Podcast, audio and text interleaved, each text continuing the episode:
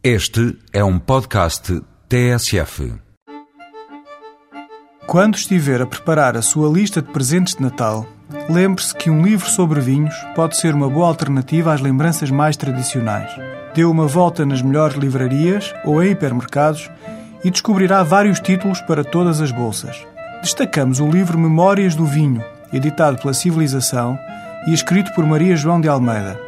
Mais do que falar de vinhos, o magnífico exemplar, que inclui uma placa acrílica do artista Charters de Almeida, conta-nos 20 histórias de famílias que lidam com o precioso néctar há muitas gerações. O ouvinte, ou o felizardo a quem o ouvinte oferecer o livro, que teve a revisão técnica do enólogo Paulo Laureano e prefácio de João Paulo Martins, ficará encantado com o Palácio da Berjoeira, com a mundialmente famosa Quinta de Vargelas ou com a história do Palácio da Bacalhoa ou da Adega da Cartucha. Pode enriquecer a gastronomia de Natal levando para a mesa dois vinhos relatados no livro Memórias do Vinho de Maria João de Almeida. Procure o tinto Dom Rafael do Mochão, um alentejano de 2005, para acompanhar toda a sua época festiva.